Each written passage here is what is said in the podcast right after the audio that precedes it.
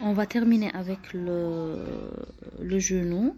Euh, on peut avoir le kyste poplité de Baker, euh, le signe, euh, les signes rotuliens qui met le signe du rabot. Le genou il est en extension, la pression sur la rotule et la translation vers le bas pour rechercher un frottement de la rotule contre le fémur. Donc ça donne comme des images, on a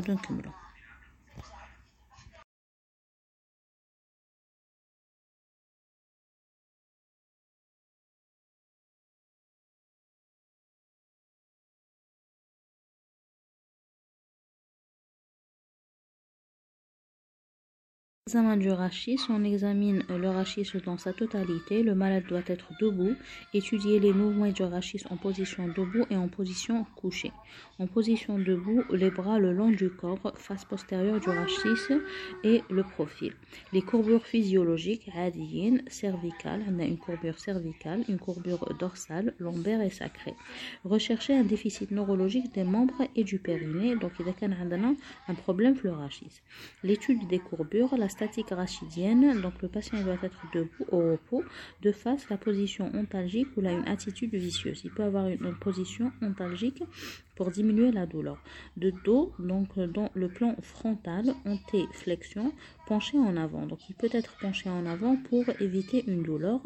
Il peut avoir une gibosité, c'est une rotation du corps vertébral en faveur d'une scoliose euh, une vraie scoliose donc il y a la gibosité qui m'a que l'image ou le profil les de mieux chez le sujet normal, on a une légère syphose dorsale, une courbure à convexité postérieure de la région dorsale, une lordose lombaire, une courbure à concavité postérieure de la région lombaire. Il n'y a pas d'inclinaison latérale, un sujet normal. Un fil de plombe tendu de la septième vertèbre cervicale qui est la vertèbre proéminente à la euh, base du cou. Donc, nous examinons le cou, on a une, une, une vertèbre de qui est la septième vertèbre cervicale, doit suivre la ligne des épineuses et tomber exactement sur la ligne du pli interfessier. Donc, un, fil de plomb, normalement, il le, le pli interfessier. Les anomalies vertébrales, une disparition de la lordose lombaire normale, c'est un signe objectif. Donc, c'est des anomalies de la colonne lombaire. La grande, elle a une grande valeur en cas de lombalgie. Une inclinaison latérale du tronc euh, avec une contraction musculaire d'un côté, atteinte de la colonne lombaire, ce sont toujours les lombalgies. Disparition de la lordose lombaire. La syphose ou le dos rond, donc ou le dos voûté, c'est des synonymes. L'exagération de la courbure à convexité euh, postérieure normale normalement, il y a des mots qui manquent le cours présente normalement la région dorsale. Donc, la scoliose, il est en S. Grâce au fil de plomb, on constate une déviation composée par une euh, déviation lombaire. Donc, ce qu'on dit une déviation de la colonne vertébrale.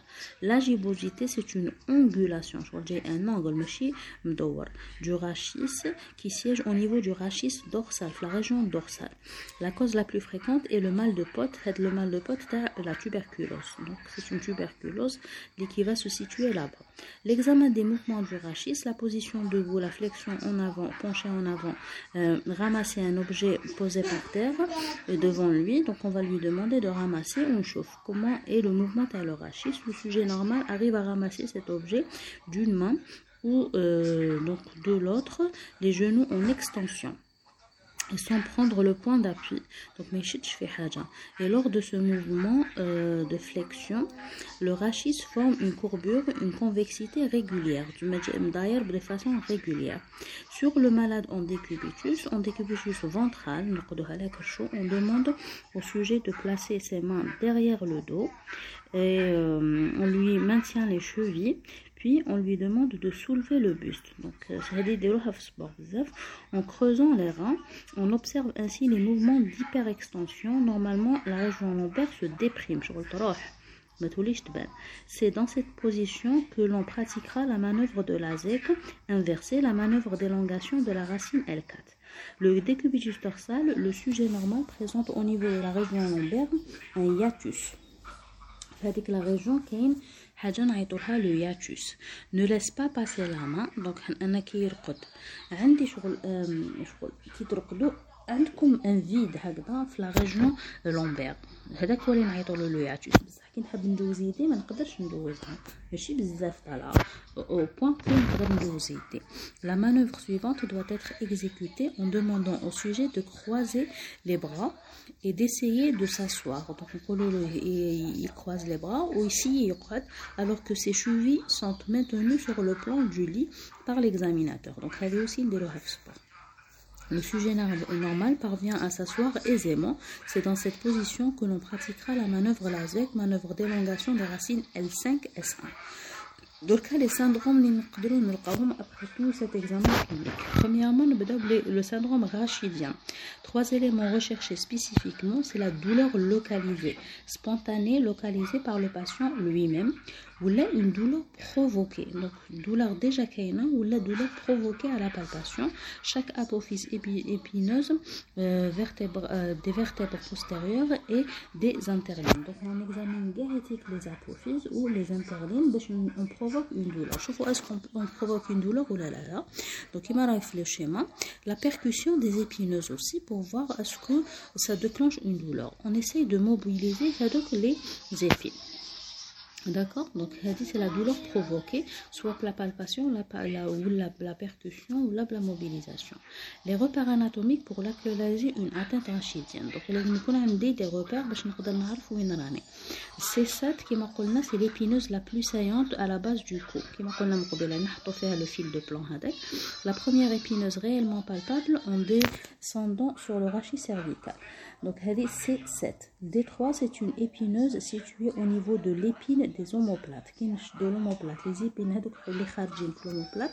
Donc, la ligne binatum, c'est le D3. Les épineuses situées au niveau des pointes de l'omoplate, les, les épines, donc les kharjin, la pointe, les c'est le D8 le D11 et le D12, c'est les épineuses liées aux côtes flottantes. Donc, qui examine la partie antérieure, on a des côtes, chez la spine, comme si elles sont flottantes. Qui nous le D1, D11, D12. Le L4, c'est une épineuse située au niveau du sommet des ailes de, de iliaque. Donc, il nous les ailes iliaques, كي نوصل بيناتهم بأين لين نلقى الالكات سياج دو لا بونكسيون لومبير دايوغ تما اللي نديرو لا بونكسيون لومبير دونك يديرو ان روبير بالبليزير إلياك ويديرو لا لين بيناتهم ويديرو لا بونكسيون لومبير les contractions euh, du muscle paravertébraux. Donc, on peut avoir des contractions dans les muscles paravertébraux. Donc, la douleur, premièrement, la contraction des muscles paravertébraux de façon symétrique, 0,2 pouces euh, maintenant, maintenant, par rapport aux épineuses, on appuie sur le muscle paravertébral, maintenant, par rapport à la colonne vertébrale, de façon étagée. Donc, le signe de sonnette, une raideur, euh, euh, non, le signe de sonnette. Donc, on déroule les deux pouces et on va essayer de rechercher donc une contraction dans les muscles paravertébraux. Le troisième signe, normalement, de la douleur, de la contraction des muscles paravertébraux, de la raideur rachidienne, c'est une limitation d'amplitude active des mouvements rachidiens. Mais dire une flexion, mais une extension, une rotation, ou, on peut avoir même une euh, inflexion latérale. Le schéma HADA, c'est le signe de sonnette, c'est la recherche de euh, la contraction des muscles paravertébraux. لا غيدور عليه غاد غاد ما ما يتحركش مليح لي موفمون ما يقدرش يديرهم مليح غيدور اوني ديريكسيونيل سيغمونتير ولا غيدور مولتي ديريكسيونيل جلوبال كاع لي ديريكسيون ما يقدرش يديرهم Rechercher une raideur rachidienne au niveau cervical. Euh, il y a une attitude ontalgique, une perte de la lordose, distance montant sternum euh, en flexion et en extension, distance occiput et mur. Donc, il y a l'occiput le mur. Est-ce qu'il y a une distance ça veut dire راسو راسو طايح للقدام ولا كي كي يوقف نشوفوا لو مونطون اي لو ستيرنم اسكو قريب بزاف ولا لا لا l'inflexion latérale distance euh, tragus acromion donc entre l'acromion تاع la clavicule et euh, le tragus. Nous voyons la distance. Est-ce qu'il y a une déviation latérale, une déviation postérieure, une déviation antérieure? On voit même les rotations, les distances de la fossette du montant, donc avec l'acromion. Donc toujours pour vérifier est-ce que y une, euh, une raideur rachidienne. Pour la raideur thoracique, une hypersyphose, une gibosité, mobilité de la charnière dorso-lombaire. Euh, le patient est assis, les bras croisés, les mains sur chaque épaule opposée. Donc les épaules opposées. Rotation horaire et anti-horaire. On peut dor Est-ce qu'il peut faire ça ou là là? Les mouvements d'inflexion, d'inclinaison latérale des épaules. Et euh, est-ce que on a euh, de, bons mouvements d'inflexion et d'inclinaison les, les épaules On voit la distance entre C7 et le mur. Est-ce que tu verras ou là là On l'ampliation thoracique. La différence entre le tour de la poitrine en inspiration et en expiration, mesurée au niveau des mamelons chez l'homme, sous les seins chez la femme. Donc, elle est l'ampliation thoracique. Normale, elle doit être supérieure à 5 cm. La, la, raideur lombaire, thoracique, donc l'inspection du sujet debout, de face et de dos.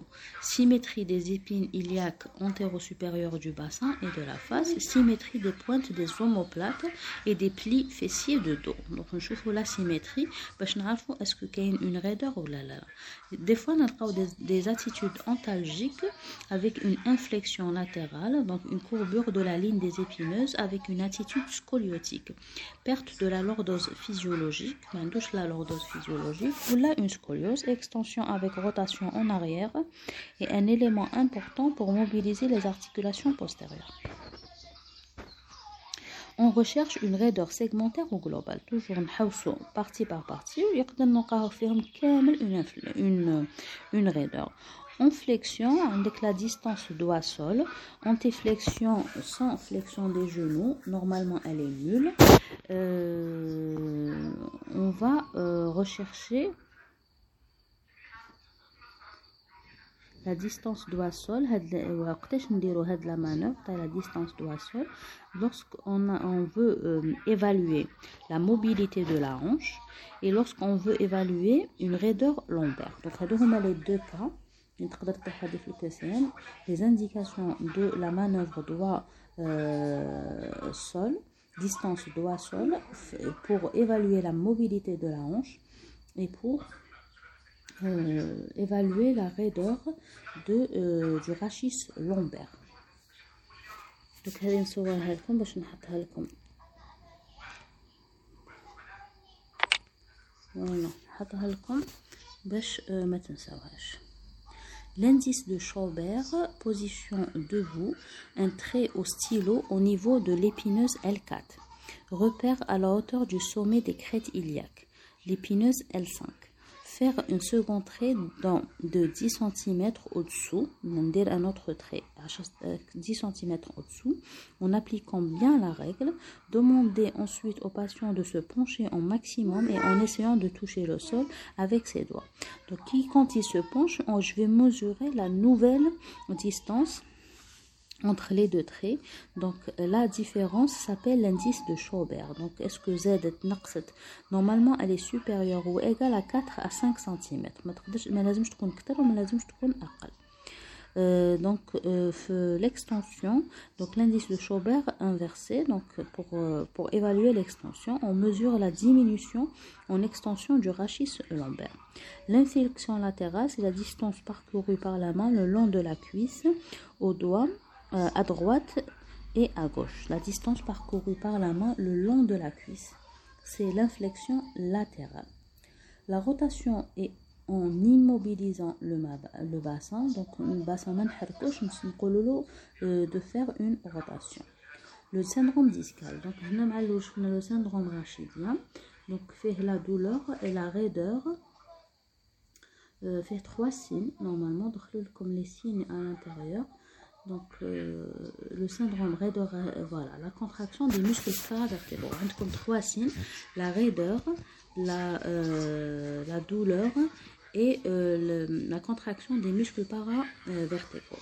Le syndrome discal c'est un syndrome qui est brutal, donc avec syndrome rachidien. C'est un syndrome discal, brutal, impulsivité des douleurs à la toux, à l'éternuement, à la défécation, tout ce qui augmente la pression au niveau du LCR. Fait rouge fait, fait la raideur, le syndrome rachidien, monoaxial en flexion, multi-axial, réaction actionnelle autour du disque, le syndrome articulaire euh, postérieur, pardon,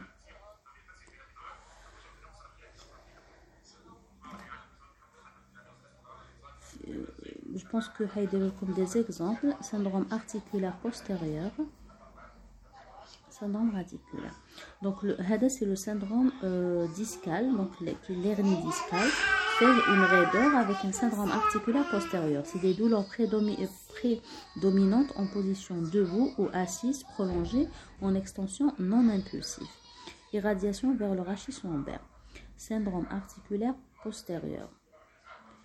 Ou la raideur le syndrome discal.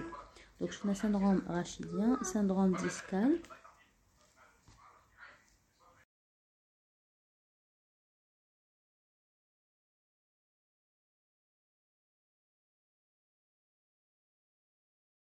Syndrome radiculaire, ce sont des névralgies cervico-brachiales. On va trouver le signe de sonnette, avec euh, de part et d'autre euh, la colonne vertébrale qui va déclencher des contractions des muscles paravertébraux. La manœuvre d'étirement de la racine, étirement du bras, la tête en inflexion latérale dans le sens opposé. Donc quand on fait l'étirement, on va euh, on va déclencher la douleur. C'est le syndrome radiculaire, la pathologie des racines. La manœuvre de compression axiale, la tête droite et inflexion latérale, ça va me déclencher une douleur. Le faux l'ermite, euh, c'est une flexion forcée de la nuque en position forcée. Donc je vais forcer la flexion à la nuque le, le, le cou, reproduire la céphalgie distale et radiculaire. Donc ça va, les trois manœuvres, ils vont déclencher la douleur le patient, le syndrome radiculaire. Donc aux racines lombaires, des chenilles cervicales, aux racines lombaires, c'est les sciatiques, les cruralgies, les signes de la sonnette toujours qui existent, les muscles paravertébraux, le signe du lasec patient décubitus dorsal au repos avec élévation passive progressive du membre inférieur en extension, les douleurs lombaires ou là un On note l'angle à partir duquel ces symptômes apparaissent. Donc, j'ai mal, on va noter avec l'angle, euh, c'est la douleur euh, qui, est provoquée. Le signe de l'ASEC inversé, le décubitus ventral, le schéma, le genou fléchi à 90 degrés, l'examinateur tire progressivement le membre vers le haut, on va déclencher une cruralgie, le syndrome radiculaire L3, L4, avec une fausse positivité du signe de euh, les rigues normalement. Donc, euh, il y a des mots qui manquent le cours Le lasec vrai, ou le lasec croisé, le lasec lombaire. Donc, l'examen radiologique. Donc, qu'est-ce qu'on doit retenir? On a les trois syndromes le syndrome rachidien, le syndrome radiculaire et le syndrome discal. Je vais essayer de vous faire un petit, euh, un petit tableau euh, comparatif, mais bien, à Euh, les examens complémentaires, l'examen radiologique est le complément essentiel de l'étude sémiologique de l'appareil locomoteur. La radio des membres, face et profil et comparatif. Radiographie du rachis centrée sur la zone anormale. En cas de lombalgie, la radiographie du rachis sera toujours complétée par une radiographie du bassin de face afin de visualiser les articulations sacro-iliaques.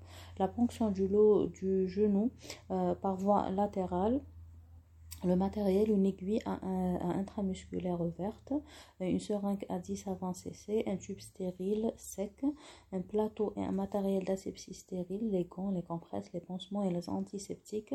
La technique se placer à 10 cm en dehors et en haut de l'angle supérolatéral de la rotule, euh, euh, perçu à la palpation. Après désinfection, introduire l'aiguille tout en restant horizontal l'angle rotulien palpé afin de déplacer l'aiguille entre le cartilage rotulien et le cartilage du condyle latéral. Une fois le liquide prélevé, retirez l'aiguille, euh, comprimez le site avec une compresse stérile et finalement, finalement un pansement stérile. Donc, euh, euh, le, le, résultat, le liquide, euh, on peut le différencier à la la pathologie du genou mécanique ou inflammatoire. Donc, mécanique, la macroscopie, déjà, qui le liquide, il est filant. L'inflammatoire, il est fluide.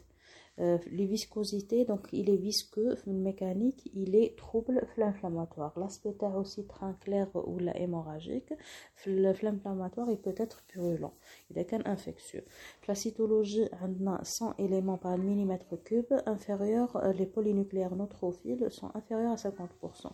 Le contraire, l'inflammatoire, il est qu'un infectieux bien sûr, supérieur à 50%. Donc si les polynucléaires sont supérieurs à 65%, ça veut dire on l'appelle sceptique. Chez inflammatoire, les éléments en général inflammatoires ont plus de 200 éléments par millimètre cube. Euh, la bactério, est systématique dans tous les cas. La recherche des microcristaux pour euh, le diagnostic de la goutte, les urates de sodium ou là, la chondrocalcinose. Voilà pour le courage. Bon courage. Euh,